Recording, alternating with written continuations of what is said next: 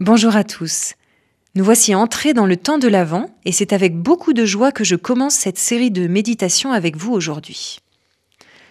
Vous avez dû remarquer en regardant votre agenda qui indiquait hier, dimanche 27 novembre 2016, avant, que ce mot s'écrivait A-V-E-N-T et non A-V-A-N-T.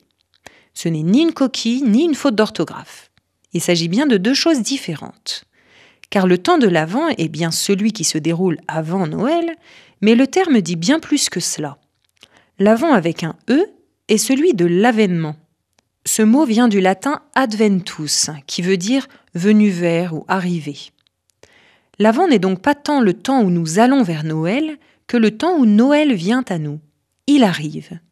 Et il nous faut bien un temps, en effet, pour réaliser l'immensité de ce qui se passe à Noël, Dieu lui-même vient à notre rencontre.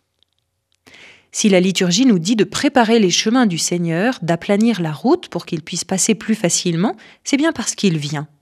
Le Dieu transcendant, infini et tout-puissant vient à la rencontre de l'homme, vient dans notre chair, dans notre humanité.